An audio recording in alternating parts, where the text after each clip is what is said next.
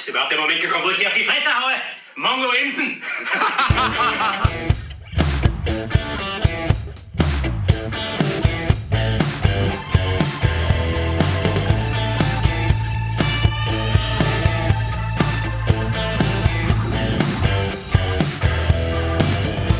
Nonstop Nomsen. Macht Laune. Nonstop Nomsen Folge 28. Servus und herzlich willkommen. Über diese Podcast-Folge freue ich mich besonders. Der wunderbare Max Giermann hat mich besucht. Der Schauspieler ist nicht nur der beste Parodist, den das Land zu bieten hat, Max war auch Mongo Imsen, also mein zweites Ich, bei Switch. Vor 20 Jahren habe ich zum ersten Mal eine volle Kanne-Ausgabe moderiert. Dass ich dadurch irgendwann sogar bei den Kollegen von Pro7 landen würde, dachte ich damals nicht. Spannend finde ich, dass mich mit Max viel mehr verbindet. Da ist dieser Perfektionismus, der uns beiden oft im Weg stand, da ist diese Angst vor Neuem und da ist diese unglaubliche Lust auf all die Dinge, die unsere Berufe zu bieten haben. Wir sprechen über unseren Weg auf die Bühne, sein neues Buch und natürlich schaut auch Kinski vorbei. Dir viel Spaß mit dieser Ausgabe. Hi Max. Hi Ingo. Wie, wie, wie lange haben wir uns jetzt nicht gesehen, irgendwie von Angesicht zu Angesicht? Das ich mich auch gerade Seit gefragt. dem Buch? Ja, Also seit meinem naja, Buch, seit du ja, da warst, wann oder? war das denn? Da, vor, Vor, ja, gesagt, zwei Jahren. Zwei, drei Jahren, ja. Ja. Sowas, ja. ja, ja. Aber ich, man, die Zeit vergeht so schnell. Ey, brutal, oder? Kann, ich kann Zeitabläufe gar nicht mehr einschätzen. Wie, wie machst du das eigentlich mit Urlaub und so? Du bist ja auch bei vielen Dingen dann wöchentlich dabei, bei Extra 3 oder so. Hast du irgendwie so Urlaubsphasen im Jahr, wo du dir so ein bisschen Kraft holst? Normalerweise natürlich schon, ja klar. Also ich liebe wegfahren. Ich liebe es auch tatsächlich mal so am Wochenende einfach nur so einen Kurztrip zu machen und einfach mal rauszukommen, was anderes zu sehen, irgendwie Städte zu besuchen. Aber dieses Jahr äh, noch kein einziges Mal. Also klar, äh, geht ja kann- irgendwie nicht. Ne? Du, du besuchst die Städte dann, wenn es äh, mit deinem Buch auf Tour geht, ne? Ja gut, also jetzt so in den deutschen Städten komme ich ja jetzt ein bisschen, komme ich jetzt ein bisschen rum in der nächsten Zeit. Genau, ab nächstem Jahr bin ich auf Tour und da bin ich dann eh viel unterwegs. Da habe ich dann wahrscheinlich auch nicht mehr so die, die das Fernweh. Ich habe mich total gefreut, als ich gelesen habe, dass du ein Buch machst, weil äh, als wir uns für mein Buch getroffen haben, da warst du ja schon immer fleißig irgendwie am Zeichnen. Ich habe das auf Instagram verfolgt und jetzt ist plötzlich so ein Buchprojekt da mit vielen Cartoons, Zeichnungen, kleinen Interviewpassagen, wo man dich ein bisschen besser kennenlernt. War das für dich auch wieder so ein Sprung ins Ungewisse, von dem du immer sprichst, wenn du neue Dinge angehst? Also du, du hast ja wahrscheinlich dann auch schon bei Instagram viele Sachen gesehen und wiedererkannt und so. Insofern war es nicht, nicht so das ganz kalte Wasser, weil ich natürlich schon auch so ein bisschen das Feedback hatte. Auch ich habe das halt jahrelang bei Instagram immer geteilt, diese Zeichnung, also in den Stories vor allem. Und habe da halt einen tollen Zuspruch bekommen. Und das war dann auch so ein bisschen der Ansporn, da mal mehr draus zu machen. Ne? Sonst hätte ich vielleicht die Ambition gar nicht unbedingt gehabt. Insofern ähm, war ich da schon irgendwie relativ sicher, so, und der Verlag hat auch sofort angebissen und wollte das Buch machen. Insofern hatte ich da irgendwie ganz guten Rückenwind. So, ne? Aber klar, es ist Neuland. Es ist, ich habe noch nie, also habe mich jetzt noch nie so richtig öffentlich als Zeichner präsentiert und plötzlich wird man so als Cartoonist vorgestellt und so. Ne? Und Ist es dir man dann so, immer das- unangenehm, so ein bisschen, ja, oder? klar. Also so ein bisschen, als würde man sich so mit fremden Federn schmücken. Ne? Aber andererseits, ich meine, das Buch hat irgendwie 120 Seiten und es sind pro Seite im Schnitt vielleicht zwei, drei Cartoons drin. Also da ist ja tatsächlich ein bisschen was zusammengekommen und dann ist es auch okay. Aber klar, es ist immer so ein bisschen, man hat immer so das Gefühl, man, ich hab, man hat immer so das Gefühl, man ist jetzt so der Promi, der auch noch irgendwas anderes macht. Aber Ja, dabei war es ja bei dir auch so, dass du das im Prinzip schon in Schulzeiten gemacht hast, ja? Also auch so ein bisschen gekriddelt und, und schülerzeitungsmäßig aktiv. Ja, ja, genau. Und ich habe tatsächlich auch mein erstes ähm, Geld verdient, mir als Cartoonist damals so. Für? Also Taschengeld aufgebessert für eine lokale, also Schwarz, ich komme ja aus dem Schwarzwald, aus Freiburg, und es gab so eine Drachenflieger, so einen Drachenfliegerverein und die hatten so eine kleine kopierte irgendwie äh, Zeitschrift und da habe ich so Drachenflieger-Cartoons damals gemacht. So fing das irgendwie an, ja. Und dann habe ich es aber ganz lange, dann habe ich Schauspiel studiert, wollte eigentlich tatsächlich eher so Richtung bildende Kunst erstmal, hatte auch schon einen Studienplatz für Medienkunst und dann kam so diese Schnapsidee, doch mal zur Schauspielschule zu gehen. Und dann wurde es das Theater erstmal. Und da habe ich dann das Zeichnen irgendwie von einem Tag auf den anderen vergessen oder weiß nicht, gar nicht jetzt bewusst ad acta gelegt, sondern es hat sich einfach erledigt. Ja, und dann erst wieder vor ein paar Jahren damit angefangen. Und jetzt äh, hat sich dann durch ein Tablet, habe ich gehört, wieder in dein Leben eingeschlichen. Ja, ganz ne? banal durch, durch so eine Anschaffung und dann, ich weiß nicht, hast du ja wahrscheinlich auch eins, da gibt es ja dann so Zeichenstift und Zeichenprogramme und das macht schon Spaß. Also da kann man, die sind ja schon richtig gut, die Dinger. Ja, Da kann man dann ja so einstellen, ob man jetzt Bleistift oder Tusche oder wie auch immer. Und dann hat mir das total Spaß gemacht, dann da immer jeden Abend auf der Couch und ähm, so rumzukritzeln und dann auch unterwegs und plötzlich hatte ich das Ding immer dabei.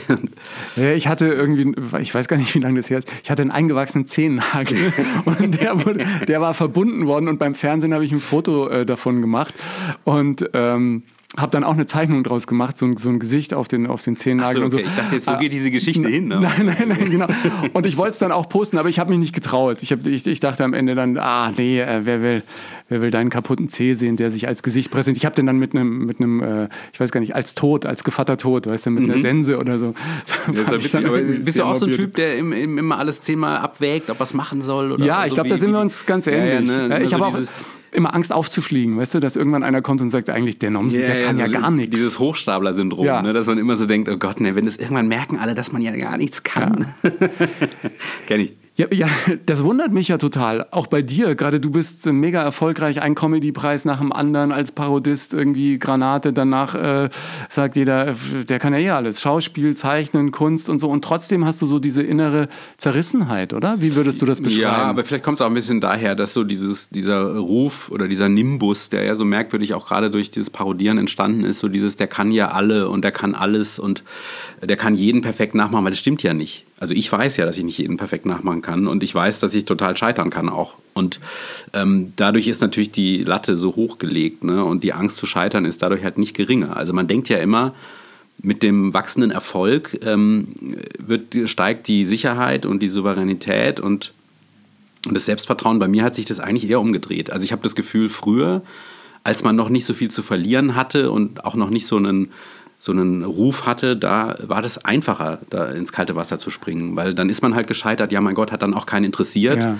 Und dann hat man das nächste ausprobiert. Und heute ist es immer so, es ist ja auch, wenn man was macht, interessieren sich ja plötzlich, ist ja auch schön, ne? aber es interessieren sich dann plötzlich ganz viele dafür. Wir haben ja eben schon mal so drüber gesprochen, wenn man jetzt so ein Soloprogramm macht, ne, dann ist halt die Hütte voll bei der Premiere und dann ist da halt auch sofort Presse drin und so. Ja, da muss man, Und- also ich fand es so interessant, als wir uns für mein Buch getroffen haben. Da warst du gerade an dem Spahn dran und hast gesagt, ich darf noch nicht drüber reden und ich weiß auch noch gar nicht, ob das funktioniert und so. Und ein paar Wochen später habe ich es gesehen und dachte mir, Mann, Wahnsinn, das ist ja, es ist äh, jedes Mal eine so. Riesennummer. Ja, es ist aber jedes Mal, ich habe immer vorher, aber das ist auch, glaube ich, normal, weil, weil ich mich da ja so reinfuchse ne? und weil ich dann ja wochenlang irgendwie damit schwanger gehe und äh, in diesem, in diesem Prozess stecke und dann kann man natürlich auch normalerweise nicht mehr beurteilen. Ähm, Ja, aber wer macht's denn dann?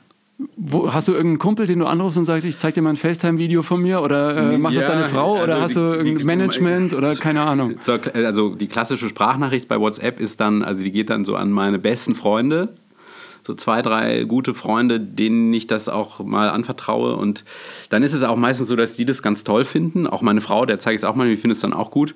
Aber ich bin dann trotzdem noch nicht überzeugt. So, ich denke dann trotzdem, nee, aber das stimmt, das stimmt doch noch nicht und so, weil ich höre natürlich durch diesen genauen Prozess, ich höre die Unterschiede. Die hören die Gemeinsamkeiten und ich höre aber die Unterschiede. Ich merke nicht mehr das, also ich sage jetzt mal, die 80 Prozent, die ich da schon gut hinbekommen habe, die höre ich nicht mehr. Ich höre nur noch die 20, die noch fehlen. Und das fuchst dich dann total. Ja, und das führt dazu, dass man dann wirklich es nicht mehr, also es ist, die, meine Freunde halten es dann immer für Koketterie, so Fishing for Compliments oder so, aber ich weiß dann wirklich nicht mehr, ob es vielleicht total daneben ist. Und dann gehe ich manchmal raus mit so einer Figur und, und, und weiß gar nicht, ob es überhaupt funktioniert. Und das ist dann schon immer sehr aufregend. Ist es dann für dich auch wirklich so ein, so ein innerer Kampf? Also tut es richtig weh, dass du sagst, ich will eigentlich gar nicht, aber jetzt muss ich und, und äh, Ja, schon. Also nicht immer gleich. Also es gibt zum Beispiel Figuren, da fällt, also beim Habeck zum Beispiel ist es mir relativ leicht gefallen. Da hatte ich überhaupt nicht diesen Punkt, wo ich total ins Hadern kam oder so. Das lief einfach so durch. hadern vor Habeck. Ja, genau. Das, das Habeck-Hadern. Nee, das gab es irgendwie nicht, komischerweise. Aber oftmals gibt es das halt und dann ist es schon auch, also es hat auch oft was damit zu tun, wenn man zu viel Zeit hat. Weißt du? Also wenn Darüber man. Ja, also wenn man Zeitdruck hat, dann ärgert man sich ja immer, oh Gott, ich schaffe das nicht, ich habe ja. nur zwei Wochen und dann ist schon Auftritt und so. Aber natürlich ja, ist, sind dann diese zwei Wochen einfach gefüllt mit Arbeit und man, man arbeitet halt bis zum Schluss. Und wenn ich zu viel Zeit habe, dann bin ich eigentlich oft schon so zwei, drei Wochen vorher fertig. Und denkst du, das hab ich aber noch drei Wochen sein, ne? Zeit, damit irgendwie so, ähm, ja, das in meinen Geda Gedanken zu wälzen und meine Zweifel, in meinen Zweifel zu baden und so. Und dann kommt es manchmal schon so, dass ich dann, ähm, dass es mich dann richtig stresst auch. Und äh, also der Beruf ist für mich schon auch mit, ähm, also gerade halt das Parodieren, jetzt beim Zeichnen gar nicht. Aber beim Parodieren hat es schon viel mit Leistungsdruck zu tun und mit dem, so man hat ja auch diese klare Vorgabe, weißt man muss ja genau so klingen und aussehen wie ein anderer. Muss man auch Also sagen, die Texte schreibst ja auch nicht du, sondern äh, Genau. gibt es Autoren. Christian Ehring macht das für Extra 3 zum Beispiel. Genau, der Christian schreibt für extra drei, der, also meistens, ist, also der schreibt auch toll. Ähm, der hat ja auch ein gutes Gespür für die Situation, weil der ja auch mit dabei ist. Und ähm, genau, natürlich kommt dann auch immer sowas noch dazu. Ähm, Man ist jetzt, mal kommt man mit einem Text besser zurecht und mal findet man ihn vielleicht nicht so gut oder hat Schwierigkeiten damit. Ähm, das kommt dann auch dazu, aber das ist dann immer erst so ganz am Ende. Ne? Ich fand jetzt total spannend, was du am Anfang gesagt hast, dass diese Angst früher nicht da war, dass die irgendwann mit dem Erfolg äh, dazukommt. Ich kann das irgendwie ganz gut nachvollziehen. Als ich irgendwie auf der Schule war, hat man irgendwie Schulaufführungen gemacht. Da saßen 700 Schülerinnen und Schüler und Lehrer und man hat einfach die Sau rausgelassen. Auf der Bühne irgendwelche Lehrer parodiert oder lustige Sketche aufgeführt und fand das total äh, witzig. Und jetzt, ich bin seit zwei Wochen jetzt äh, live unterwegs, weil durch Corona das natürlich auch alles verschoben wurde. Und habe da genau die gleichen Ängste, die du gerade beschrieben hast. Dass man denkt, oh Gott, hoffentlich sitzt keiner von der Presse drin. Hoffentlich guckt keiner komisch, weil man natürlich auch andere, also ich zumindest andere Sachen erzähle als normalerweise im Fernsehen. Und das ist irgendwie eigentlich seltsam. Also die Menschen, die mir nahestehen, sagen dann auch, sag mal, ähm, was soll denn das? Funktioniert doch, du kannst doch Geschichten erzählen, du hast doch genug erlebt und so. Aber ich frage mich, woher diese inneren Zweifel kommen. Wo, wo ist da der Grundstein dafür? Ja, ich, ich kann mir jetzt bei dir auch vorstellen, dass natürlich die Leute eine, mit so einer voreingestellten Skepsis gucken, weil so nach dem Motto, ah, jetzt macht er auch Comedy. So nach dem äh, Motto, hey Fernsehfuzzi, Ja, das ist bring ja mich zum Lachen. so. Ne? Das ist ja auch so ein deutsches Sprichwort, so dieses Schuster bleibt bei deinen Leisten. Ja. Ich weiß noch, als ich mein erstes Soloprogramm gemacht habe vor über zehn Jahren oder nee, knapp zehn Jahren, ähm, da hatte ich auch ähm, einer meiner allerersten Auftritte war in Köln ähm, beim Kölner Comedy Festival. Das ist natürlich auch schon Und- die Messlatte genau, ganz oben, ja, und ne? im Nachhinein auch total dämlich, das zu machen, weil man hätte erstmal äh, sich viel mehr ausprobieren müssen. Und das Programm war noch gar nicht ausgereift. Das war noch um sicher 20 Minuten zu lang und ganz vieles hat nicht gestimmt. Und dazu kam noch, dass ich an dem Abend echt nicht gut drauf war. Ich wusste, meine ganzen Kollegen und Freunde sitzen dann da drin und ähm, der Saal war auch ganz komisch. Also die Atmosphäre in dem Saal war komisch. Es war wie so ein schwarzes Loch, in dem ich da spielte. Also ich habe mich überhaupt nicht wohlgefühlt und das saß dann eben auch die Bildzeitung drin. Und die haben dann direkt geschrieben, Schuster bleibt bei deinen Leisten. Der soll weiter Fernsehen und Das macht dann noch natürlich auch ein bisschen das, was mit das hat einem, natürlich ne? einen mega Einfluss dann auf, auf alles, was danach kommt. Das hat mir auch so ein bisschen das dann auch vermiest. Ne? Und das ist so, äh, also einerseits ist es natürlich toll, dass wir was ausprobieren können und dass da auch sofort gleich eine, eine Aufmerksamkeit da ist. Also ich bin mit, dem, mit den Zeichnungen zu einem Verlag gegangen und die haben natürlich sofort gesagt, äh, ja, die haben mich mit Handkuss genommen und ich glaube, also die meisten gestandenen Zeichner äh, wären da neidisch drauf. Ne? Das weiß Aber, ich natürlich. Entschuldigung, da muss ich jetzt schon mal, ja, ja, aber nein, was heißt Promi-Bonus? Ich meine, das hast du dir ja auch erarbeitet, den Status, ne? Ja, ja, Indem klar, du aber nicht äh, als sehr, Zeichner, sondern ja, also- aber du hast einfach im Bereich der Kunst Großes geleistet, preisgekrönt und dann kann man auch andere Dinge machen und sich ausprobieren. Ich finde, da äh, sollte man sein Licht gar nicht so unter den Scheffel Genau, stellen. Also es ist ja nicht so, dass du sagen, nichts genau, gemacht also- hättest und äh, dann plötzlich kann man ein Buch machen. Das ne? stimmt, ja. Nee, aber das meine ich ja auch damit. Das ist einerseits ein großes Privileg, ne, dass man sich dadurch Türen öffnen kann. Ähm, aber auf der anderen Seite ist natürlich auch so eine gewisse Skepsis von außen oft da, so nach dem Motto, was, warum macht er das jetzt auch noch? Naja, ob er das auch kann. Also kann ich mir vorstellen, dass es bei dir mit Comedy vielleicht auch ein bisschen so ist. Gerade weil Ja, es halt was ganz anderes ist. Ne, Ja, deswegen war das für mich so schön und ich habe da auch eine eigene Podcast-Folge dazu gemacht, einfach in New York sozusagen mit Comedy auf Englisch rauszugehen, Mhm. wo keinen interessiert hat, was ich gemacht habe und äh, was ich da in Deutschland mache, sondern interessiert einfach nur, was passiert jetzt auf der Bühne und, und wie ist es. Mhm. Und das hatte mein Booker gehört und gesehen und der sagte, ja, dann machen wir das doch in Deutschland auch. Und da hatte ich genau diese ähm, Manschetten, von denen du gerade sprachst. Und dann sagt er, ja, komm, mach doch einfach mal. Du liest ein bisschen aus deinem Buch, du erzählst ein bisschen äh, äh, nette Anekdoten, machst ein bisschen Stand-up und, und machst noch Musik. Ich dann so, wie? Sagt er, ja, du spielst doch Gitarre, du, du kannst doch auch singen. Sag ich, ich, ich kann nicht singen. Man hat mich sogar aus dem Chor rausgeschmissen als Schüler. Aber ähm, dann habe ich irgendwann gedacht, komm, ich mach's einfach. Und er sagt dann auch, komm, die, die Benchmark ist ganz niedrig. Wir gucken einfach, dass die Leute und du zusammen einen netten Abend haben. Und ich glaube, wenn man mit der Einstellung rangeht, dann kann gar nicht so viel äh, schiefgehen. Ich sage dann auch immer kurz, bevor ich singe, ich, man hat mich aus dem Schulchor geschmissen, aber es sind meine Songs und da ist äh, Attitude, sagen die Musiker drin. Ja, nee, achte, da hast du völlig recht. Also man, man hat ja vielleicht auch oft zu hohe Ansprüche an sich selbst so, ne? Und sagt dann, du hast auch diesen es- Perfektionisten in dir, ne? Ja, ich habe dann auch so, also ich habe damals ja diese Live-Tour, die erste gemacht. Ähm, jetzt nächstes Jahr mache ich ja meine zweite. Ähm, beim ersten Mal ähm, das lief ganz gut. Ne? Also ich habe, das war gut verkauft und die Leute haben das gemocht und hatten einen schönen Abend und so und haben Spaß und äh, ähm, ich habe eigentlich immer meine zwei Zugaben gespielt und so. Ähm, aber trotzdem habe ich jetzt selber gespürt, es ist jetzt natürlich noch nicht ein Weltklasse-Stand-Up-Programm, weil klar, ich habe das ja, ich bin ja total, das ist ja Neuland für mich. Ja. So. Und ähm, dann meinten auch viele aus dem Bereich, ja, du musst so, ähm, dein Programm ist solide, du musst jetzt mal so fünf Jahre auf Tour gehen, dann wird's gut. Und ich so, ja, genau. wie jetzt fünf Jahre? Ich will, dass es jetzt gut ist. Und Ja. zwar nicht gut, sondern sehr gut. So, ne? das ist, da bin ich dann auch zu ungeduldig. Und dieses, also diese Mischung aus Perfektionismus und Ungeduld, die ist halt manchmal recht schwierig. Was ich ja total lustig äh, finde immer wieder, weil du es gerade auch vorhin angesprochen hast, dass wenn ich mich ausprobiere bei so Mixed-Shows, ne, gibt es ja viele Open Mics, wo auch dann viele große Kollegen, die sehr erfolgreich äh, Comedians bin ich sind- auch schon aufgescheitert ja. Irgendwo, ja. ja, ich weiß. Ich, äh, ich kenne das. Und aber das, das Coole ist, dass natürlich auch viele Kollegen, wenn du dann zum ersten Mal auf irgendeiner Mixed-Show bist, die gucken, ah, der, der Fernsehfuzzi. Merkst du so, so in, dem, in dem Blick, Mhm. ja, ne? ja, ja. Und wenn es dann aber auf der Bühne funktioniert, und das ist ja auch vom Publikum abhängig und wie ist die Atmosphäre am Abend und so, merkst du, wie die dir anders begegnen nach dem Auftritt. Sagen, ah ja, war doch schön, ja. Und du denkst, ja, ah, das ist mir dann immer wie früher als Musiker, wenn ein Musiker kommt und sagt, hast gut gespielt, dann ist es irgendwie komisch, es wiegt im Kopf so ein bisschen mehr, als hätte einfach nur irgendeiner gesagt, es war toll. Ja klar, ist ja auch ein anderer Blick aufs, aufs Handwerk, sag ich mal, Ja. und so, ne? Und die können das ja auch besser einschätzen. Also ich finde, mir hat es auch immer sehr viel Mut gemacht, wenn die Kollegen hinter der Bühne irgendwie, auch wenn es total in die Hose ging, die irgendwie gesagt haben, ja, mach dir keinen Kopf, das war jetzt einfach die falsche Nummer oder du hast irgendwie den Einstieg schlecht Oder- gemacht. oder hab ich auch ne? schon erlebt. Ja, ja, genau. Ja, ja, ja, eben. Das, das, ja, das gehört auch dazu. Also man muss das ja auch erleben. Also man denkt ja immer, das ist ja auch das Problem. Ähm, es, es gehört halt dazu, zu scheitern in diesem Job. Irgendwie ist halt Trial and Error gehört dazu. Und bis du vielleicht irgendwann so sehr dein Ding gefunden hast, dass du genau weißt, wie es läuft und wie es funktioniert. Aber auch bei mir mit den Parodieren, ich, wenn ich jetzt zum Beispiel den Spahn gut gemacht habe, das bringt mir ja nichts, wenn ich, also wenn ich den Habeck dann mache, kann ich mir ja davon nichts kaufen, dass der Spahn gut war. Weil es ist halt jedes Mal, also man muss halt Immer wieder aufs Neue. Ja, und das ist ja auch das Schöne. Also dadurch lebt ja auch dieser Job und wird ja auch nie langweilig, weil man immer wieder gefordert wird. So, das finde ich auch, das darf man auch nicht vergessen. Aber wie ist da die, äh, diese Scheiternangst im Vorfeld? Kannst du dann ähm, überhaupt was absagen? Also das ist ja dann immer so ein Zwiespalt. Ne? Auf der einen Seite ist es eine große Herausforderung, irgendwas zu machen, von dem man glaubt, man kann es nicht und es dann wieder zu meistern. Und auf der anderen Seite gehört ja auch viel dazu zu sagen, ah, den lassen wir lieber. Ja, es fällt mir schwer, ehrlich gesagt. Also ich habe auch immer so ein bisschen dieses Gefühl, ähm, ich möchte niemanden enttäuschen und man möchte, ne, also man möchte die Erwartungshaltung ja auch bedienen, so Ja. von außen. Ich habe, bei mir ist es zum Beispiel das klassische Ding auch mit so Interviews. Ähm, ich mache das eigentlich nicht so gern, dass ich jetzt so meine Stimmen auf Knopfdruck irgendwie herstelle, ne? weil das ist für mich auch nicht das, was ich eigentlich tue. Ich bin ja kein Stimmenimitator, der jetzt da irgendwie wie so ein Witzeautomat dann da seine zwölf Stimmen abfeuert Ja. und mache das aber dann trotzdem immer, weil ich so denke, ja, die wollen das ja, ist ja Radio. Machen wir heute auch ja, noch, genau. aber Ja, ja, dauert, ja, dauert noch, auch dauert noch. mehr.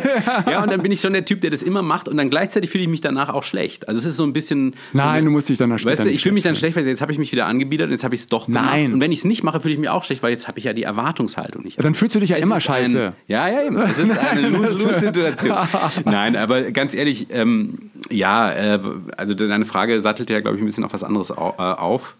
Ähm, nämlich, was war die Frage? Naja, ob, ob du dich dann überhaupt traust abzusagen, weißt du, weil du Also ich eben absagen, kein, äh, also aber auf der anderen Seite legst du dir dann die Latte selbst immer wieder höher, ne? Also ich finde es total wichtig zu lernen abzusagen, ehrlich gesagt. Und es, ähm, manchmal fällt es mir schwer und oft bin ich in so einer Situation, dass ich dann denke, warum habe ich das nicht einfach abgesagt? aber, ähm, aber absagen ist eine große Freiheit. Ich, das finde ich ist manchmal auch so ein gutes Gefühl, wenn man, wenn man was abgesagt hat, so wenn man danach so merkt, dass so ein Stein einem vom, vom Herzen fällt. Und, ja, das war die richtige Entscheidung, Nein zu sagen. Weil es dann vielleicht auch nicht so gut werden kann, wie es hätte werden können, wenn man da voll positiv motiviert und mit einem guten Grundgefühl reingeht. Ne? Ja, also das ist ja ganz kurz, ja auch total intuitiv. Ne? Also oftmals hat man nur so das Gefühl, man möchte es eigentlich gar nicht machen. So auf dem Papier sieht das alles Das gilt nicht nur für Parodien, ne? das nee, gilt das für alle Dinge. Ja, für alle Dinge. So. Selbst auch mit Beziehungen oder so. Ja? Kannst ja auch mal so, manchmal schlittert man in sowas rein, was man eigentlich gar nicht so richtig will. Das kennt man ja auch. Ne? Und dann steckt man plötzlich in einer Beziehung, die man eigentlich gar nicht so richtig. Also, das gibt es ja auch manchmal. Ja, aber, aber bei dir ist alles Nein, in bei mir ist alles gut. Ja, ja, dann, dann, dann, jetzt ist es ja, ich bin jetzt 20 Jahre bei Volle Kanne. Kannst du dich noch erinnern, wie du dich an meine Figur angenähert hast? Also, so wie halt bei allen anderen auch. Ich habe mir halt damals noch DVDs ähm, besorgt. Ah, da haben die richtig volle Kanne zusammengeschnitten Genau, und die gesagt, haben hier, guck dir den Nomsen an. Die Produktion hat dann immer noch Sachen vorbereitet und uns dann zugeschickt. Und ähm, Ja, und habe das dann halt total oft angeschaut. Ne? Also ich habe mir wahnsinnig... Armer. Ja, ja, also naja, ich habe mir wirklich extrem viele Sendungen angeguckt und dann wahrscheinlich so zwei, drei rausgepickt. Ich weiß es aber nicht mehr so genau, Ja. und welche das jetzt waren. Und dann habe ich da so deine Moderationen mir rausgeschrieben. Also, Gott, du armer manchmal, Kerl, echt. Ja, naja, aber auch auch für dich ja sicher auch komisch, oder? Ich meine, die Vorstellung, Ja. dass ich mich so, dass ich mich wirklich so stundenlang mit dir beschäftige. Echt, das kann ich mir gar nicht vorstellen. Ich dachte, du hättest den so, den Nomsen so aus dem Ärmel Nee, geschüttelt. tatsächlich, also ähm, äh, du warst jetzt, glaube ich, keine von den Figuren, die jetzt so extrem viel Arbeit ähm, ge Du hast einfach immer haben. gegrinst. Ja, das, das sowieso. Aber ähm, es sind ja auch oft die, gerade die, die jetzt gar nicht unbedingt so ähm, markant sind. Ne? Also du- Wo man dann so, reingehen muss ja, und die, gucken die, muss, dann- was die ist. dann aufwendiger sind. Ja. Musst du halt genauer hingucken und die musst du so ein bisschen genauer sezieren. Ja, ja. Aber ich sag mal, das war ja auch noch bei Switch damals so, ich gehe da heute ein bisschen akribischer ran als früher. Also früher war das schon noch ein bisschen freier, glaube ich. Ja. So. Konnte Ja, man noch ein bisschen mehr Masken- ausprobieren, ne? Ja, die Masken waren jetzt ja nicht so perfekt wie heute. Ne? Also ich meine, ich sah ja als du jetzt nicht wirklich, also man hätte uns jetzt nicht verwechselt, oder? Nein, nicht wirklich, nicht wirklich. Aber du hattest immer schöne Schals an. Das Ja. war damals noch meine Ja, ja, Schalzeit. ja, am, am Schalzeit. coolsten waren ja bei Switch immer die, ähm, die Themenüberblicke. Ja, das war schon Anziehen aber richtig. Erst die Hose, dann den Schuh. Ja. Das war meine, Ja, meine Lieblings, ja. Lieblings Ja, also die sind, ich, also die fand ich schon schweinelustig, die Parodien Ja. auf, auf volle Kanne. Also so diese, es war natürlich auch immer ein bisschen böse und so, aber es war. Ähm, Ich habe im es Buch so gesagt, das war Splatter. Splatter. Als, als äh, du quasi als ich äh, aufgeschlitzt wurdest und, Ah, ja, und äh, Ja, dann das gefüllter, gestopfter Ingo oder so. Das oh, fand ich schon. Das war krass, ja. Aber das ist dann auch manchmal so ein bisschen, dann fällt einem nichts mehr ein. Dann macht man irgendwie in der fünften Staffel, muss man sehr, so. Ne? Ja, aber das war genau die Staffel, wo ich im Vorfeld gesagt habe, lasst die ruhig bei uns im Originalstudio drehen. Das Ja. muss ja von äh, eurer Seite auch nochmal irgendwie so toll gewesen sein, oder? Ja, Im das echten cool. Studio Ja, kannst du die cool. Sendung durch den Kakao ziehen. Ist natürlich ja. super, weil man da nicht so vor grün steht, vor so einer grünen Wand. Und es fühlt sich ja auch für, als Schauspieler immer so ein bisschen, also eine grüne Wand fühlt sich als Schauspieler auch mal so ein bisschen äh, langweilig an. Uninspirierend, ne? aber das war natürlich toll bei euch im Studio. Auf der anderen Seite ist es natürlich auch komisch. Also wir dürfen jetzt in euer Studio, um euch sozusagen äh, durch den Kakao zu ziehen, so das ist auch schräg. Also das war aber, ihr wart ja nicht die Einzigen. Wir waren Nee, auch nee. Bei, bei Zimmerfrei, wir waren, also bei so mehreren Sendungen durften wir dann. Weil das alle als Ritterschlag gesehen und es war ja auch meine Reaktion am Anfang, ich muss mir das irgendwie schön reden, weil am Anfang dachte ich, ey, Ja, ja. Scheibenkleister und dann sagten aber alle, ja, das ist doch ganz cool und es ist ein Ritterschlag und dann, und dann bin ich so weiter ja, es ist ja auch durchgegangen. nicht, Also es ist ja auch irgendwie äh, Spaß. Ne? Ja. Also es ist Entertainment. Genau. Im Prinzip ist es Entertainment. Was müsste man denn machen, wenn man dich parodieren wollen würde? Oder wo würdest du ansetzen an äh, welchen Stellen? Boah, das ist eine gute Frage, habe ich mich jetzt noch gar nicht so mit auseinandergesetzt. du würdest äh, länger brauchen, oder? ja, nee, ich war keine Ahnung. Also ich glaube mittlerweile, also das ist ja immer, weißt du, wir parodieren ja auch, wir parodieren ja immer nur das öffentliche Gesicht von jemandem, so wie der sich vor der Kamera äh, benimmt. Also du bist ja jetzt zum Beispiel auch anders, als wenn du jetzt äh, ne, so Ja, man, man, man spricht immer von dieser Authentizität und Mhm. die, die gehört sicher auch dazu, wenn du Moderator bist, glaube ich.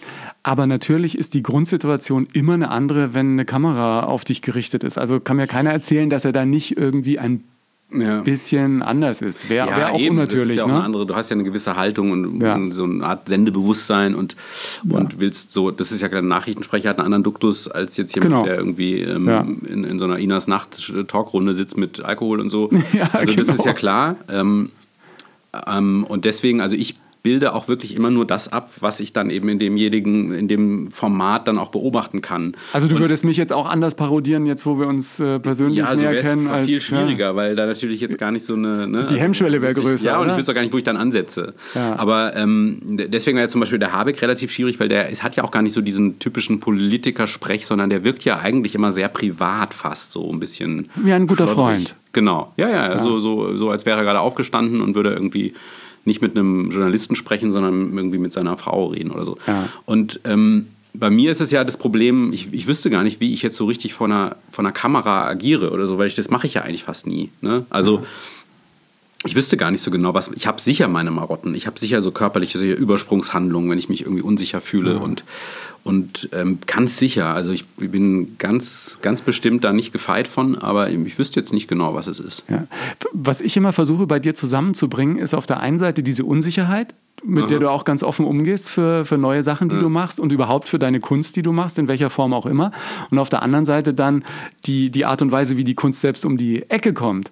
Also man spürt quasi gar nicht mehr, dass da vorher irgendwie innere Kämpfe ausgefochten werden und so. Hast du da ein bestimmtes System für dich entwickelt oder ist es wirklich so, so, ich gehe auf eine Bühne oder die Klappe fällt oder ähm, ich habe den Stift in der Hand und plötzlich ist alles anders?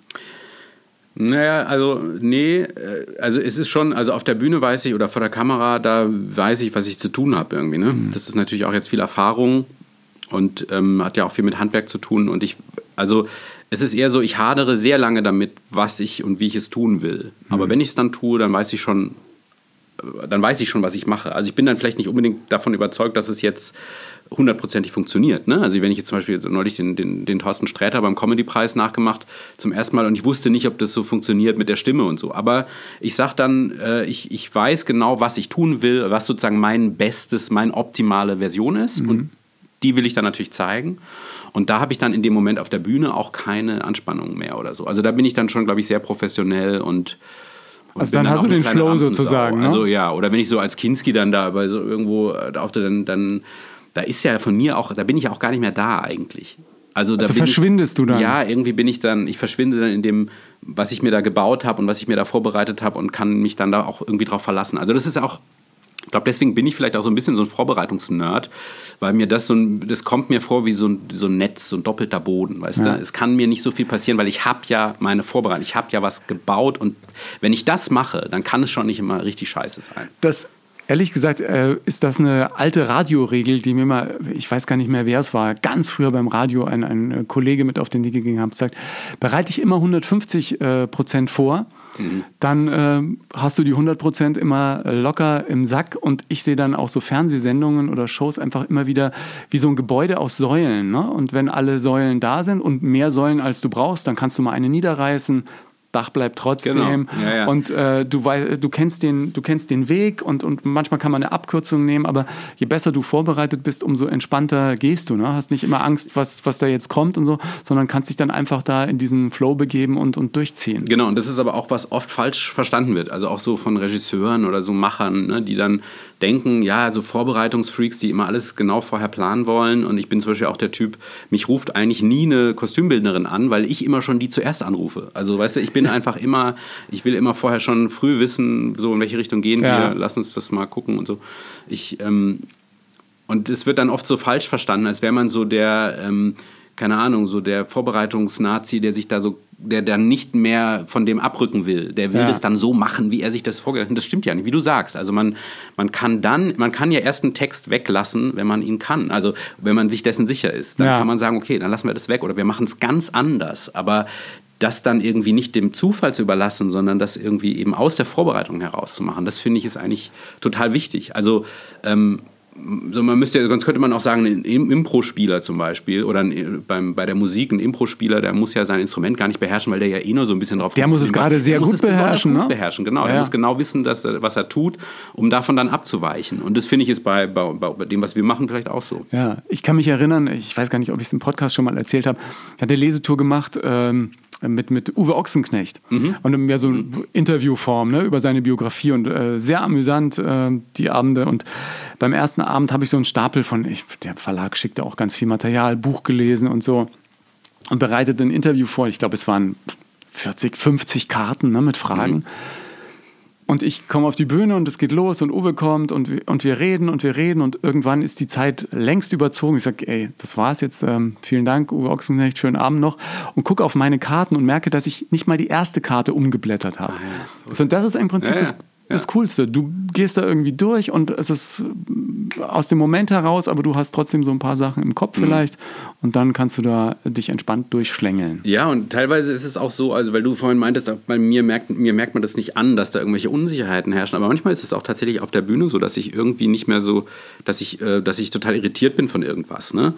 Ähm, aber ich weiß halt, was ich da tue. Also deswegen, das trägt einen auch. Und ja. das ist ja auch, es ist ja auch Show, es ist ja fast eine Fassade, die man da zeigt. Man kann nicht in einen, ich kann auch bei dir bei einer Moderation nicht in dich reingucken und wirklich wissen, was da in dir Du vorgeht. siehst das, was außen genau. passiert. Genau. Ja. wenn, also das kann man halt auch in gewisser Weise trainieren. Und es ist ganz witzig, weil ich hatte auch manchmal, ich erinnere mich zum Beispiel beim Comedy-Preis hatte ich mal eine Laudatio als Karl Dahl gemacht ähm, wo ich so einen Witz erzählt habe und ich habe wirklich, was ich selten habe, einen völligen Filmriss in dem Moment gehabt. Ah, du hast die Pointe nicht mehr präsent gehabt? Nee, es war irgendwo mitten in dem Witz, irgendwie habe ich kurz was extemporiert, also irgendwas improvisiert, ne, textlich und dann war ich raus. Und ich weiß noch, wie so auf der Bühne, es war, ne, war glaube ich live und ich stand so auf der Bühne, ach interessant, jetzt weiß ich gar nicht, wie es weitergeht. Aber es hat mich nicht verängstigt oder so. Es war einfach eher interessant, so, ach krass, ich weiß gerade wirklich. War das das, wo du als kalt, das habe ich glaube ich jetzt in der Vorbereitung mir nochmal angeguckt, wo du zu Hugo ihrem Balder sagst, Hugo, du alter Hurenbock. Ja, ja, genau, ja, ja, genau. Da erzähle ich im Grunde. Nein, Nein, im Gegenteil. Ich, ich habe es wiederholt. Ich habe gesagt, ich meine das als Max. Ja, genau. Ähm, ja, also, und das war ganz witzig, weil ich hatte, ich hatte einen Blackout auf der Bühne bei einer Live-Sendung und trotzdem keine Angst. Oder dachte, so, oh Gott, was mache ich jetzt? Sondern ich wusste irgendwie, ah, das kommt gleich wieder. Es kommt ja gleich wieder, aber ist jetzt irgendwie eine abgefahrene Erfahrung. Und es hat auch keiner gemerkt, weil es war jetzt nicht zu lang. Ja, aber das ist sowieso. Und sowas ist total cool, ne? Also so dieses, Ja. den Moment dann auch irgendwie nochmal so wahrzunehmen, ne? Und nicht nur so in seinem. Und ich finde, das geht halt besser, wenn man, wenn man vorbereitet ist und jetzt nicht so sehr an seinem Text hängen Ja. muss. Sonst ist man ja nur irgendwie innerlich damit beschäftigt, was sage ich denn jetzt eigentlich gleich? Und ja. Ja, und du merkst einfach bestimmte Dinge natürlich an dir selbst viel eher als äh, Zuhörerinnen und, und Zuschauerinnen und Zuschauer. Ich hatte heute zum Beispiel eine Live-Sendung, ähm, in der ich mich zwei, dreimal, wo ich denke, ey, Alter, du machst seit, äh, weiß ich nicht, 28 Jahren äh, Fernsehen, ähm, dass du dich so versprichst und verhaspelt und so. Das hat überhaupt keiner gemerkt. Ja. Und, und du bist dann früher, als ich beim Radio angefangen habe und hat mich versprochen, da hat die ganze Stunde war, äh, war ich schlecht drauf, weil ich mich einmal versprochen okay. hatte. Das habe ich dann irgendwann aber mit den Jahren abgelegt. Äh, Es nervt nur noch so ein bisschen Ja, und im innerlich. Ne? Endeffekt ist es ja auch, also ich glaube, ähm, mittlerweile ist es sogar fast so, also es macht einen ja, macht es ja, wie du vorhin gesagt hast, authentischer und Menschlich. persönlicher und menschlicher, ja. Und ich glaube auch, dass dieses ganz Glatte auch vorbei ist, oder? Also ich meine, äh, so die, Ja, das sowieso. Auch was wir hier machen und so, das ist ja auch mehr so aus der Hüfte. Und ich glaube, mein Gott, also wieso solltest du dich auch nicht verhaspeln? Wäre ja auch komisch eigentlich, Ja, ja. ne? Es wäre eher komisch, wenn du dich nie verhaspeln würdest. Wenn du denkst, was ist mit dem denn? Was ist denn Irgendwann mit dem sagte los? Frank Elsner zu mir, Herr Nomsen, Sie sind zu perfekt. Ach, Elsner. Nee, aber hier ist ja auch schön, das ist ja nicht wie so beim Radio, so nach dreieinhalb Minuten muss das Gespräch vorbei sein, sondern du kannst es irgendwie einfach laufen lassen. Und was diese, ich hatte jetzt bei einem Auftritt äh, Gitarre gespielt und plötzlich denke ich mir, äh, als der Song fing an und ich singe, und ich denke mir, irgendwas nervt, irgendwas nervt. Und ich wusste nicht, was es ist. Und dann merke ich, dass mein Jeanshemd-Knopf dauernd an die Gitarre klockt. Und dann habe ich im aufge ja, und dann habe ich gedacht, was machst du jetzt, ja? Nicht im Takt auch noch, ja? Und dann habe ich einfach aufgehört, gesagt, das nervt mich jetzt, habe den Ärmel hochgekrempelt und habe die Nummer nochmal gespielt und war super. Und danach kommt einer her und sagt, ja, er hätte einen Freund, ähm, dem wäre auch auf der Bühne mal was passiert und das war, ich sage jetzt nicht was, weil das sonst gemein irgendwie, Mhm, weil okay. er auch ähm, ein gut. Bühnenkünstler ist. Und so ein Missgeschick. Und der fand es so toll, dass er jetzt jeden Abend bei seinem Live-Auftritt dieses Missgeschick macht und die Leute dann noch sagen, ach, ich war damals bei dem Auftritt, als das und das passiert ist.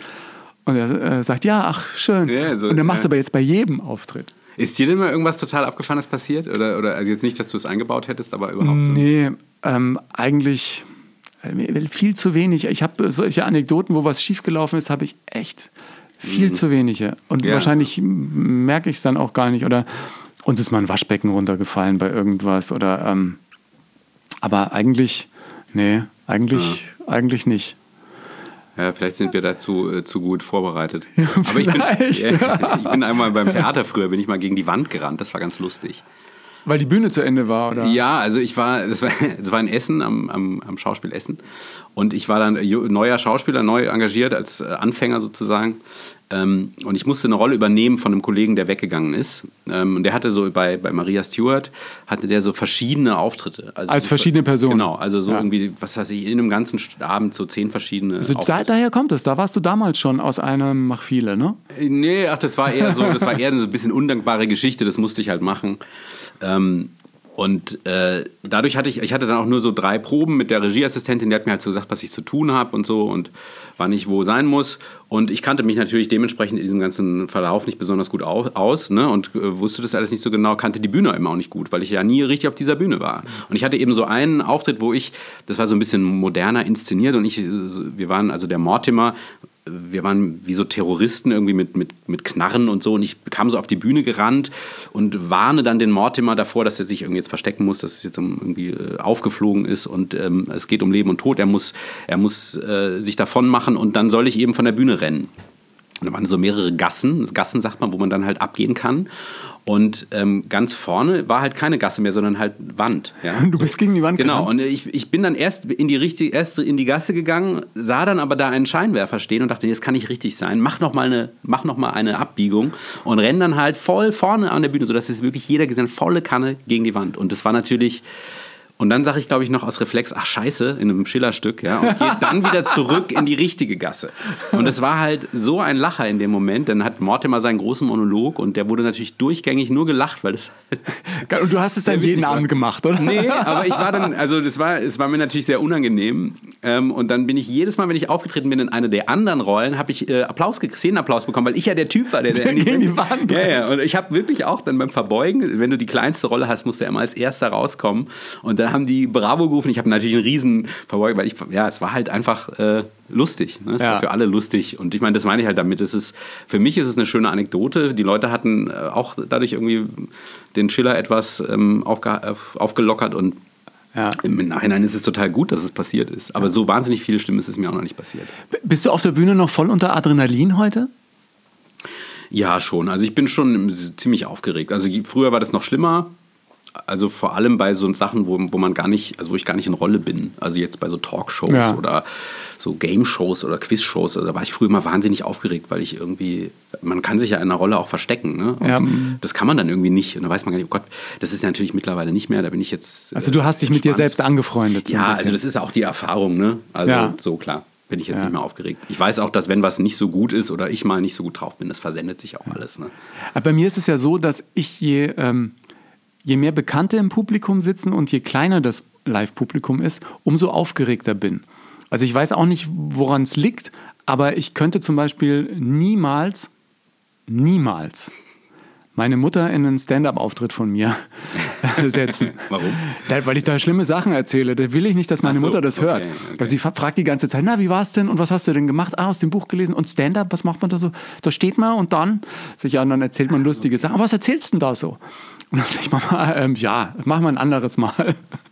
Also das heißt, du erzählst auch Sachen aus deinem Leben, die auch also, Ähm, so. ja, ich erzähle auch Sachen über meine Mutter. Die, die darf aber Okay. Mama nicht hören. Ja? Okay, verstehe. Nein, aber Ja, da- irgendwann das wirst ist du drauf kommen, ja, aber das ist irgendwie was anderes. Ja, auch wenn gute ich. Kumpels da sitzen oder so. Ja, total. Das ist immer das Schlimmste. Ne? Also Ja. ja, finde ich auch. Aber also bei kleinem Publikum nicht unbedingt. Aber ähm, wenn Freunde drin sitzen oder Familie. Deswegen spiele ich zum Beispiel bis jetzt, stand jetzt zumindest auch nicht, In Köln. in Freiburg. So. Ähm, da komme ich ja her. Und Ja. da habe ich dann auch irgendwie so das Gefühl, dann sitzt dann die ganze Familie da in der ersten Reihe und die Lehrer von früher und so. Und das ist mir so, da komme ich mir gleich wieder vor wie so ein kleiner Junge. Das will ich irgendwie nicht. Ja, aber vielleicht fahren die dann einfach ein bisschen weiter. Nee, ich glaube nicht. Nein, die dürfen Der nicht kommen. nächste, der nächste gelegene Ort ist, glaube ich, Baden-Baden. Naja, das würden sie vielleicht noch machen. aber- Gesichtskontrolle. Nein, äh, das Umfeld bleibt draußen. Äh, Das Umfeld bleibt draußen. Ich habe ja vorletzte Woche vor ähm, zwölf Leuten dann auch gespielt. Ja, das geht ja noch. Ja, aber das, äh, ich habe am Anfang auch gedacht, boah, das wird die Hölle. Aber das war total super, weil diejenigen, die dann da waren, die wollten unbedingt auch in Corona-Zeiten jetzt endlich mal wieder einen schönen, entspannten Abend äh, in so einer Theateratmosphäre haben. Und dann äh, nach ein paar Minuten ist es weg irgendwie. Also gewesen bei mir dann, bei, bei dem Auftritt. Ich erinnere mich, ich habe früher äh, zu der Schauspielschulzeit in Berlin habe ich äh, mal in einem Off-Theater gespielt, im Theater Kreatur. Das war ein ganz tolles äh, polnisches Off-Theater, die so ganz bildgewaltige Sachen gemacht haben. Das war Andrzej Woron, der hat das äh, Theater auch ähm, ins Leben gerufen. Der war sehr berühmt auch so in den 80er, 90er Jahren ähm, mit diesem Theater. Und äh, da durfte ich eine Rolle spielen. Und ähm, das war leider auch total schlecht besucht. Das war, glaube ich, auch die letzte Saison. Danach hat das Theater auch dicht gemacht. Und wir waren so zu zwölf, glaube ich, in dem Ensemble. Und es war wirklich ein Stück, da ging es richtig zur Sache, so körperlich. Man war danach wirklich Fertig. wirklich am Arsch, weil es war richtig anstrengend. Ne? Also, Also du gibst alles auf der Bühne. Bühne musste man sich musste man irgendwann mit der Hand so bewegen, die konnte man so rumdrehen und dann sich auf den Boden schmeißen und Schlachtszenen und rumrennen und schreien und so. Es war wirklich mit Blut beschmiert, es war alles dabei und man war wirklich danach im Eimer und da waren halt manchmal auch also auch nur so zehn Zuschauer da und so. Ne? Und das gibt ja dann die Regel am Theater, es müssen mehr Zuschauer sein als Schauspieler. Aber ihr habt trotzdem durchgezogen. So, ja, also es war dann immer so, ich, ich habe dann immer so aus dem Vorhang gelinst und so ein bisschen gehofft, dass keiner mehr kommt, weil es ist dann so, man, eigentlich wünscht man sich so Ja. ein bisschen den Abend frei zu haben. Ne? Ähm, und äh, dann musste man dann irgendwie für, für elf Leute, wir waren dann irgendwie zu zehn und mussten dann für elf Leute spielen. Das war dann manchmal so ein bisschen undankbar. Aber mein Gott, ne? Also, Ja, aber ich fand das irgendwie, ich fand das irgendwie cool dann. Also als es dann vorbei war, meistens ist es ja echt so, äh, bei, bei vielen Dingen, du, du machst sie und, und hast irgendwie ja, Ängste und weißt nicht, ob du das irgendwie durchziehst. Und wenn du es dann durchgezogen hast, gehst du mit einem super Gefühl nach Hause. Und da glaube ich, an dem Abend vor diesen zwölf Leuten, da, ähm, ist in mir auch irgendwas passiert. Da hat sich das irgendwie so ein bisschen verändert. Ja, ich kann mir, also bei Comedy ist ja auch das Schöne, dass du irgendwie doch eine andere Beziehung zu deinem Publikum aufbaust. Ne? Also Ja. beim Theater ist ja so vierte Wand, sagt man ja auch. Also man, man spielt da ja seinen Stiefel, egal was passiert. Ne? Und beim Comedy hast du ja den Dialog mit dem Publikum. Und wenn es weniger sind, dann ist das natürlich ein etwas intimerer Dialog. Das stimmt, ne? ja. Und du kommst in eine ganz andere Beziehung zu den Leuten. Und die empfinden es ja auch so. Also für die Leute, die sitzen, die denken ja auch, boah, krass, voll exklusiv. Ich bin hier, wir sind hier nur zu zwölf, dann haben wir ihn Ja, für der- uns und so. Ne? Meine Gesangslehrerin sagte dann, die zwölf Leute, und die haben echt minutenlang geklatscht am Ende, die bleiben dir dein ganzes Leben. Wahrscheinlich, äh, wahrscheinlich ist es auch so. Hm. Siehst du irgendwo immerhin zwölf. Ja, genau. Ja, das, ey, aber wenn es die zwölf auch sind, ist das wunderbar. Ja, genau. das ist sehr gut. Das, äh, Entschuldigung, ich schreibe mir das auf. ähm, nee, ich finde auch, dieser Schritt auf eine Bühne zu gehen, ganz alleine, ähm, der, äh, der ist mir nicht leicht gefallen, weil ich dachte ja auch immer, du brauchst dann Gäste auf der Bühne und vielleicht ein kleines Filmchen und könnte man nicht noch eine Band haben und weißt du, aber so, so pur, dann einfach äh, wirklich den Arsch in der Hose zu haben und den auf die Bühne zu schieben und da einfach mal 90 Minuten was zu erzählen, äh, das habe ich mir selber lange nicht zugetraut. Und Aber du ich- hast es dir zugetraut. Ja, ja, aber Und das das, ja das das war aber so eine, so, eine, so eine kleine Reise, ja, oder eigentlich dann auch eine, eine längere. Und dann danach, ähm, also ich merke heute, das gibt mir enorm viel. Also enorm viel Energie, auch für alle anderen Sachen.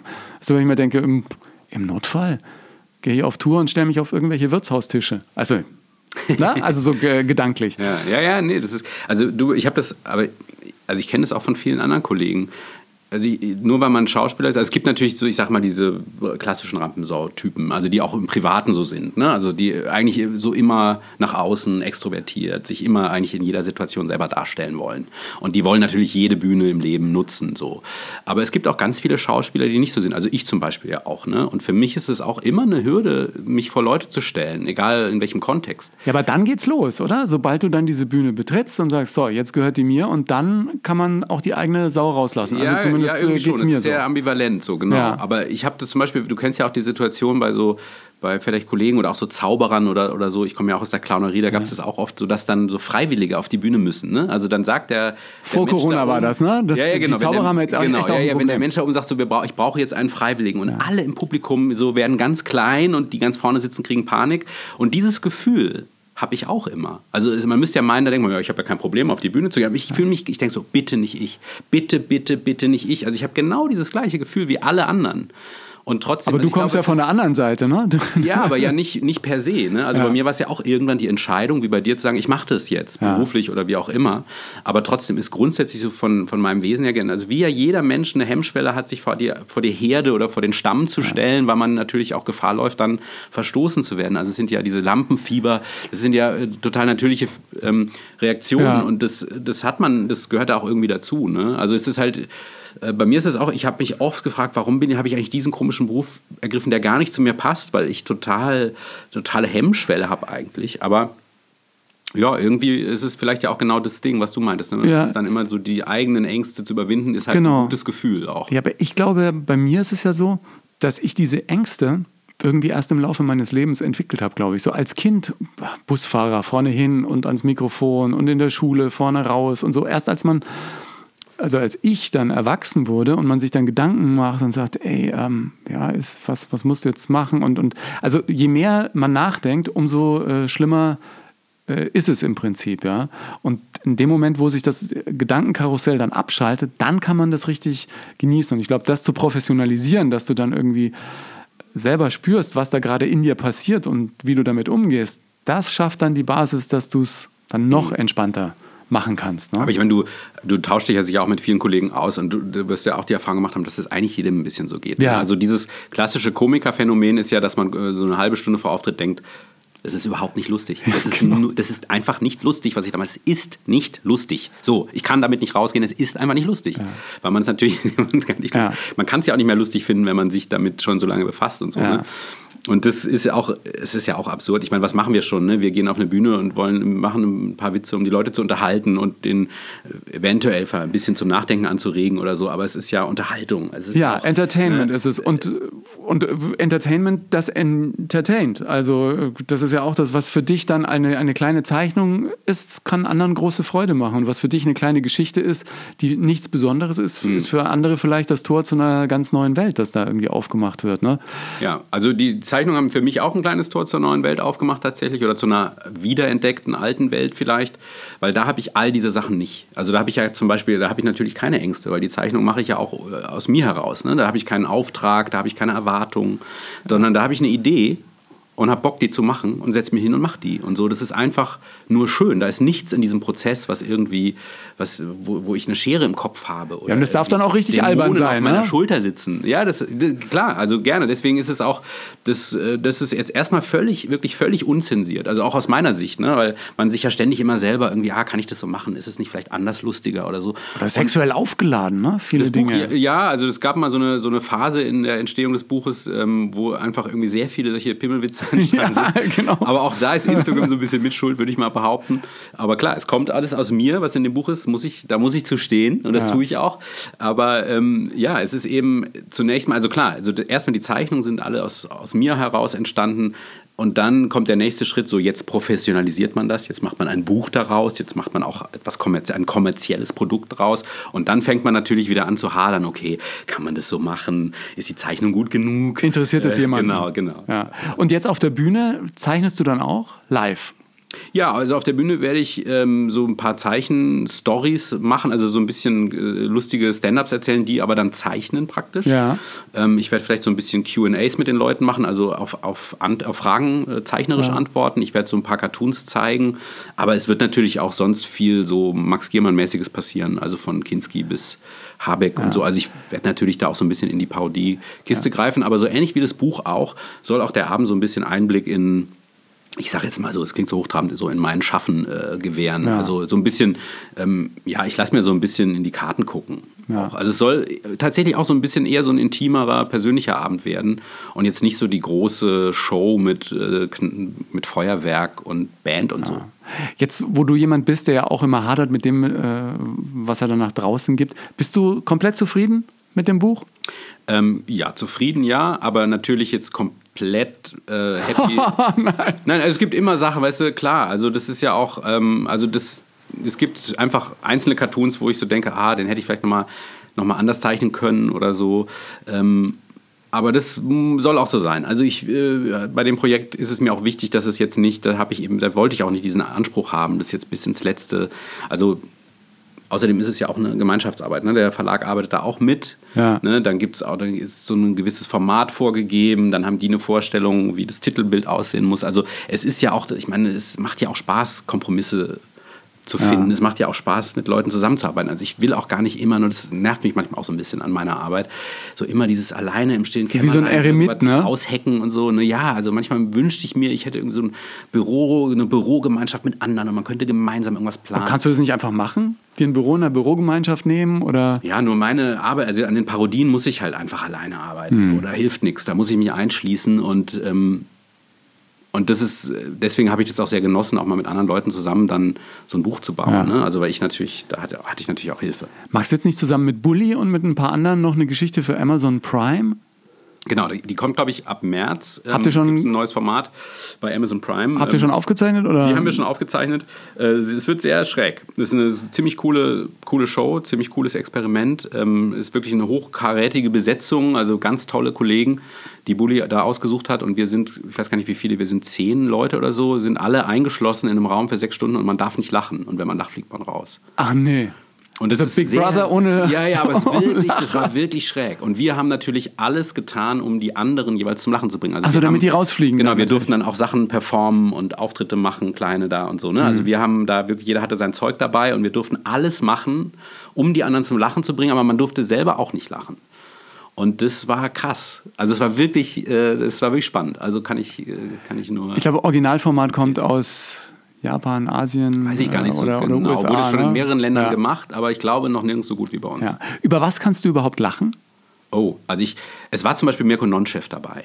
Und das war mein Angstgegner. Ähm, Der, der Angstgegner. der ist einfach wirklich so lustig, also weil er so körperlich lustig ist und so der auch so eine pfeift und so, ne? Ich meine, ich komme ja auch so aus der Clownerie und eben aus dieser Cartoon-Ecke. Deswegen alles, was so ein bisschen visuell cartoony ist, physical, da stehe ich total drauf. Und da kann man mich, finde ich, auch immer mehr überraschen als über einen Klu mit einem klugen Spruch oder mit ja, irgendeinem der kann mit der Nase pfeifen und lauter solche Sachen. ja, der kann, der kann so krasse Geräusche machen und, und ist ja auch so Breakdancer und ist so, ist einfach so unfassbar komisch und so talentiert.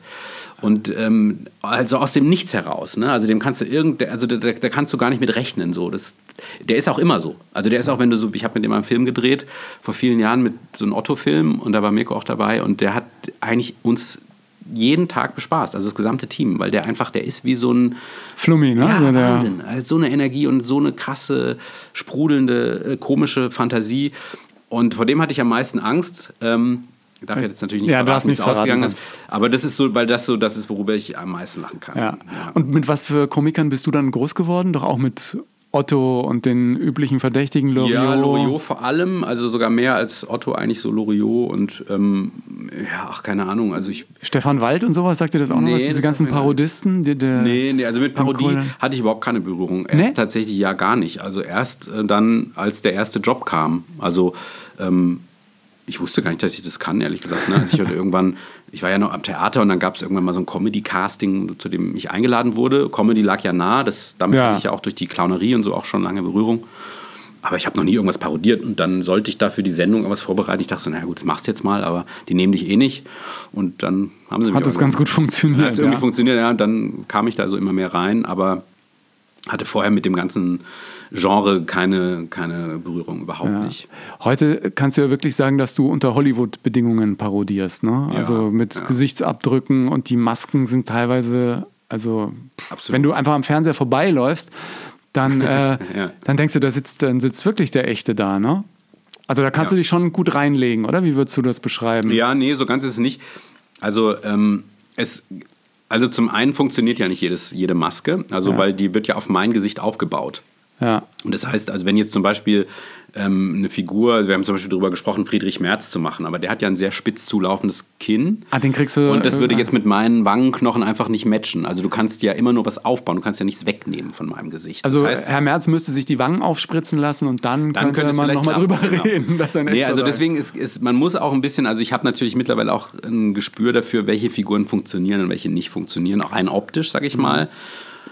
Und ich finde, es ist auch immer die Frage, wen parodiert man, ist auch immer entscheidend, weil die Parodie kann nur so stark sein wie die Vorlage. Ne? Also ähm, wenn ich jemanden nachmache, ähm, den kein Schwein interessiert, dann ist die Parodie auch uninteressant. Und also insofern gehören schon noch ein paar andere Dinge dazu und man muss die Maske auch noch bespielen. Also das wird oft ähm, unterschätzt.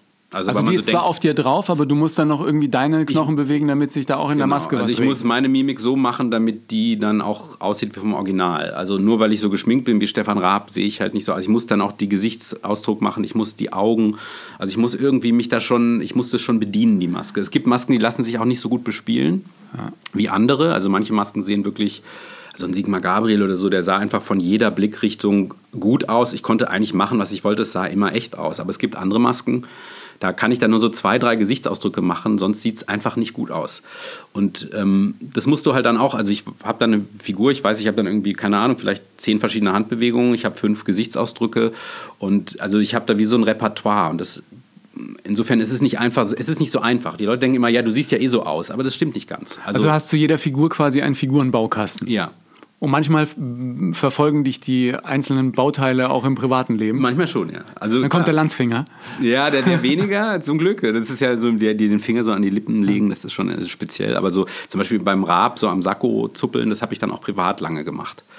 So, das habe ich Gut, dass du heute gar keins anhast. Ja, ja, deswegen trage ich keine Sakko. Aber hast du die Rabzähne noch zu Hause und so manche Requisitenteile? Nee, also ich habe die Sachen eh nicht selber, die sind alle bei meiner Ma bei meiner Maskenwerkstatt. Die haben das alles, die machen ja auch für andere Leute Masken und Warte, da gibt es ein Max-Giermann-Regal, das relativ groß ja, ist. genau, ja.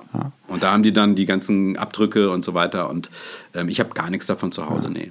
Aber Und der, Raab und sowas, den, das ist auch so eine Figur, der musst du nicht mehr viel Nee, machen, also oder? ja, Raab war, naja klar, der war damals schon auch schwierig. Das ist jetzt schon wieder so lange her, dass ich. Aber der ist bei dir so intus, oder? Ja, äh, nee, also Raab ist, der wird, den kann ich, also tatsächlich, das ist, fällt mir gar nicht so leicht, manchmal Figuren abzurufen, weil ich mich jetzt ja auch nicht tagtäglich damit beschäftige. Ja. Ne? Es ist ja dann auch oft so, ähm, also jetzt nehmen wir mal Switch oder Sketch History, also den Kinski zum Beispiel, ne? dann dreht man den einen Tag, das ist dann der Kinski-Tag. Da werden dann die drei Kinski-Sketche für die gesamte Staffel gedreht.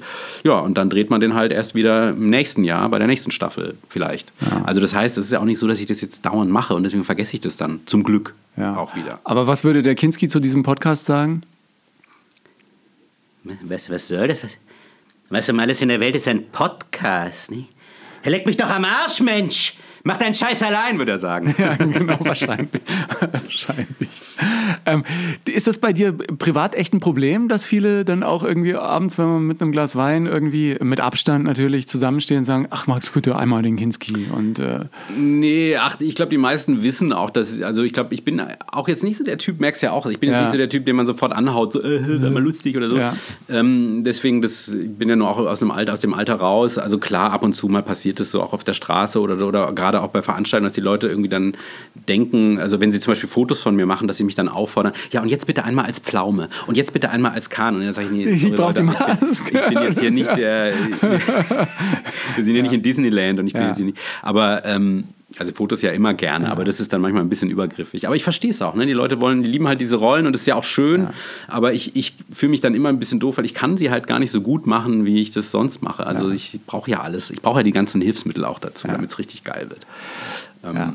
Also das kann man auch nicht selber machen. Nimmst du deine Maskenbildnerin mit auf Tour oder auf Tour äh, lebt Nee, also auf Tour wird es tatsächlich ohne Masken sein, weil ich sitze ja auch vier Stunden in der Maske und brauche dann auch zum Abschminken entsprechend äh, eine Stunde oder so. Ne? Das Ja. heißt, äh, das wäre schwierig. Dann müsste ich ja praktisch den ganzen Abend in einer Rolle durchziehen und das ähm, ist vielleicht ein bisschen langatmig. Ähm, aber ich kann auch, also es funktioniert schon auch gut, die Rollen nur so stimmlich zu machen. Es, äh, also deswegen, ich werde natürlich da schon ein bisschen was andeuten. Ja. Vielleicht nehme ich eine Perücke mit oder so und mache das dann so ein bisschen aus dem, weißt du, ein bisschen improvisierter. Also haarmäßig hast du ja abgelegt, ne? Ja, das war auch im Rahmen dieser Amazon-Show. Ah. Ja, ja, musste ich auch Haare lassen hier. Ach, das, ja, jetzt sind, ja, unter dem Mützchen wächst es schon, wächst es schon wieder nach. Äh, aber du darfst jetzt nicht verraten, warum, oder? Nee, nee, also ähm, ich sag mal so. Es ist, was, es ist mit den Haaren was passiert. Genau, es äh, war alles beruflich bedingt. es ist, Ich bin gesund und alles Ja, gut. genau, aber- ja, ja. Ja, gut, klar. Ja, klar, ähm, liegt ja nahe. Aber nein, es, äh, ich wollte mir die jetzt, ich hatte eigentlich ein bisschen nach, danach nach, auf einen Anlass mal gehofft, die mal abschneiden zu können. Echt? Ja, weil ich musste ja auch berufsbedingt oft so lang lassen, ne, dass man dann damit noch was machen kann. Ja. Irgendwie. Und ich wollte sie immer mal wieder abrasieren und dann habe ich aber gemerkt, oh nee, du bist doch älter geworden. sie sind nicht mehr so dicht wie mit 20. Also ich kann sie so ganz kurz jetzt auch nicht mehr tragen. ja, aber ich glaube, mit äh, Perücke und gerade für diese ganzen Parodien ist ja super gewesen, oder? Dafür ist es natürlich Zack, top. zack, also eine zack. Glatze zu haben ist natürlich ideal. Wobei mittlerweile, also früher hat man einfach immer nur Perücken draufgeklebt. Und mittlerweile haben die aber auch immer Stirnen gebaut, gebaute Stirnteile, die sowieso draufgeklebt werden. Ach so, dann ist das Und Haar dann ist es dahinter eigentlich egal. egal. ja. Also mittlerweile ist es echt so bei so Rollen wie Habeck oder Spahn oder jetzt äh, Thorsten Sträter oder so, ist es echt so, dass ich komplett zugeklebt bin. Also da gucken vielleicht noch meine Augen raus und dann auch meistens nur noch die Pupillen. Und alles, und die Zähne halt so, aber alles andere ist zuge zugekleistert. Und dann musst du das echt mit diesen äh, kleinen äh, Gesten und so einfach üben nochmal vom Spiegel. Ja, ne? da habe ich ja dann gar nicht mehr so viel Zeit. Aber das, das sieht man dann ja relativ schnell, was funktioniert und was nicht. Ja, Ja. genau. Das muss ich ein bisschen, bisschen üben. Was, was macht die Schauspielerei jetzt eigentlich in nächster Zeit? Also so eine richtige klassische Schauspielrolle? Max Giermann spielt äh, einen Anwalt oder einen Drogendealer? Ja, ähm, das, also, ja, das ist halt manchmal so ein bisschen bei mir terminlich auch schwierig. So. Ähm, habe jetzt leider gerade was Schönes absagen müssen und dann gab es eine andere, eigentlich fast eine Traumrolle für mich, die aufgrund äh, Corona, äh, von Corona dann leider komplett gecancelt wurde. Also das gesamte Projekt Ja. wurde abgesagt. Und das wäre so ein bisschen, das wäre echt so eine kleine Traumrolle gewesen. Kommt ja vielleicht nächstes Serie. Jahr. Ja, nee, ich, angeblich wird es komplett eingestampft. Ach nee. Was halt schade ist, aber gut, mein Gott, das ist jetzt ein relativ kleines Opfer. Aber ansonsten, ähm, eigentlich wäre dieses Jahr viel gewesen. Ne? Eigentlich zwei Kinofilme, eine Serie und jetzt ist gar nichts gewesen, außer halt meinen klassischen Parodieauftritten. Und dem Buch. Und des Buches natürlich. Ja. Also dafür habe ich die Zeit dann auch genutzt. Ähm, und ich hoffe, dass da nächstes Jahr ein bisschen was nachgeholt wird. Also nächstes Jahr auf jeden Fall soll ein Zwei Kinofilme habe ich auf der Liste schon mal. Bist du so jemand, der äh, gerne plant und so eine, auch so eine Bucketlist hat, sagt, das möchte ich noch gerne machen und das sind meine Ziele und da will ich hin? Oder bist du eher jemand, der sich vom Leben treiben lässt? Also ich bin schon ein Planer-Typ. Also ich habe gerne Listen. Ich sehe auch, du hast hier auch viele Posts. Ja, genau. Das, das sind Wände voller Ja, ja, Posts. ganze ja. Wände voller Pläne. Nein, ich finde das ganz gut, So wenn man seine ich. Gedanken einfach äh, aus dem Kopf raus, sonst drehe ich durch. Ja, nee, also ich auch tatsächlich, also ich habe auch immer gerne so eine, eine Struktur, so Ja. gerade wenn man so viele verschiedene Sachen im Kopf hat, dann muss man die auch irgendwie strukturieren. Ähm, aber ähm, nicht unbedingt so eine Bucketlist. Also es gibt jetzt so, das, ich habe jetzt nicht so Dinge, so, was ich noch unbedingt in meinem Leben machen möchte. Also dazu bin ich auch, finde ich, noch nicht alt genug, um jetzt sozusagen schon so eine, so eine Bucketlist abzuhaken, Ja. abzuarbeiten. Ähm, Nee, also es gibt natürlich ganz private Dinge, die ich mir noch wünsche und von denen ich so träume, die möchte ich aber nicht verraten. Ähm, und ansonsten, also einmal ein Dreier wäre schon. Nein. ja, genau. Äh, da sind wir wieder bei den schweinischen Witzen. ich glaube aber, das wird, das wird äh, überbewertet, ja. Ja, ich glaube auch. Das ist einfach auch Ja, wieder ja. anstrengend. Da Das- hast ja, genau. auch wieder den Leistungsdruck. Ja, und so. genau. Das Das ist äh, gerade für Menschen. Wie, wie, wie uns. Ja, das ist, ist schwierig. Aber ähm, ich denke, je länger das Leben dauert, umso entspannter können wir auch mit dieser Angst umgehen. Ne? Und ich denke, den Menschen Ja. immer wieder mitzugeben, dass sie sagen, ey, geht dahin, wo die Angst ist, weil wenn man es dann überwunden hat, dann geht es einem eigentlich besser. Ja, und sie treibt einen auch an, finde ich. Also ich habe auch gelernt, diese Angst so in gewisser Weise zu umarmen und zu sagen, ey, wenn ich die nicht hätte, dann hätte, das ist auch ein Ansporn. Also was heißt Angst klingt natürlich auch immer schlimm, aber dieser Perfektionismus oder dieser Anspruch, den man selber auch hat, dass man irgendwie, man möchte es eben gut machen und das bringt dann, das führt dann vielleicht auch dazu, dass man es besser macht als andere. Und das ist ja nicht schlecht. Also ich, ich wäre sicherlich ohne ohne diese kleinen Dämonen gar nicht da, wo ich jetzt bin. Und das weiß ich auch zu schätzen. Ja, ich finde ja immer, dass es ein ganz besonderes Fingerspitzengefühl braucht, gerade wenn man dann in Teams arbeitet, andere auch mitzuziehen, ohne ähm, dass man zu fordernd wird und dass das irgendwie so komisch rüberkommt. Ne? Also Ja. wenn du immer willst, dass Hauptsache, also mir geht es immer so, ey, der Zuschauer muss zufrieden sein. Der, der draußen sitzt und irgendwas sieht, der muss zufrieden sein. Und dazu müssen alle ähm, Vollgas geben. Und ähm, ja, das, da, da braucht es immer so ein. Ich habe das auch erst im Laufe meines Lebens lernen müssen, dass man da nicht zu ungestüm mit anderen umgehen kann. Ja, also ich, ich mache ja gerne Regie auch am Theater, also ich es länger nicht gemacht. Hätte ich jetzt auch dieses Jahr machen dürfen, das ist jetzt auch wieder verschoben worden. Ähm, und da freue ich mich sehr drauf, weil komischerweise habe ich das, also ich glaube, also ich bin jetzt ja sicher nicht der versierteste Regisseur, weil ich das jetzt auch nicht Ja. ständig mache, aber ähm, ich glaube, ich kann ganz gut Leute so führen und motivieren auch tatsächlich, weil bei anderen habe ich das nicht. Also ich habe nicht bei anderen dieses, also diesen Anspruch, den ich an mich habe. Ja, Und das sowieso das- nicht. das ne? nicht, ne? Also das manche ja kommen mit schlimm. einem selber nicht, nicht klar, wenn du sagst, jetzt, jetzt will der dann noch mal mehr Zeit haben. Und, äh, Ja, ja, ja, ja. ja, also bitte. Ach, so meinst du, ja. Ja, Ja, ja. ja und noch eine Runde und lass uns Ja. noch. Ja, klar, gut, das ist dann sicher auch anstrengend, aber ähm, man sollte sich vorab verständigen, dass man irgendwie das, ein ähnliches Ziel vor Augen hat Ja. und dann ist es auch okay. Ne? Ja, ja, gerade im Zuge von hier Instagram, Facebook und so weiter. Ich glaube, hat vor Jahren noch stundenlang gedauert, bis ich überhaupt mal ein Foto ausgesucht habe, wo ich mich nicht scheiße fand. Ja, okay, ja, das, ist, ja, das spricht ja für dich. Nein, ja, genau. Ja. Ja. wir sind am Trainieren. Max, ähm, ich bedanke mich ganz herzlich. Oh, das war, äh, das war sehr, äh, sehr entspannt. Ja, fand ich Ja. auch. Ist schön hier bei dir. Alles Liebe und Gute und ähm, komm äh, gerne wieder. Ja, mache ich, mache ich. Dir auch alles Gute, Ingo. Max Giermann kann jederzeit wiederkommen. In den Shownotes findest du den Weg zu Max im Netz und natürlich sein neues Buch Ich bin, was du nicht siehst. Wenn dich ein intensiverer Blick auf Max Karriere interessiert, dann schau gern in mein Buch Erfolgsmenschen rein. Da kannst du auch tiefer in die Geschichte mit Switch und die Karrieren anderer Stars eintauchen, die mein Leben bereichert haben. Switch-Ausschnitte gibt es natürlich reichlich online. Einen schönen findest du auch in den Shownotes. Und du weißt ja, wenn du diesen Podcast mit deiner Community teilst und bei Apple Podcasts eine positive Sternebewertung hinterlässt, wäre das ein Traum. Ich danke dir dafür. Wenn du Zeit und Lust für ein persönliches Feedback an mich hast, super. Folge mir auf Instagram oder Facebook und poste unter den Beiträgen zur Folge. Was meine Termine mit Normsen Live angeht, kommen regelmäßig neue dazu. Da halte ich dich auf meinen Kanälen auf dem Laufenden. Vielleicht sehen wir uns ja mal in einem Theater in deiner Nähe. Dir vielen Dank fürs Zuhören heute und bis zum nächsten Mal bei Nonstop Nomsen.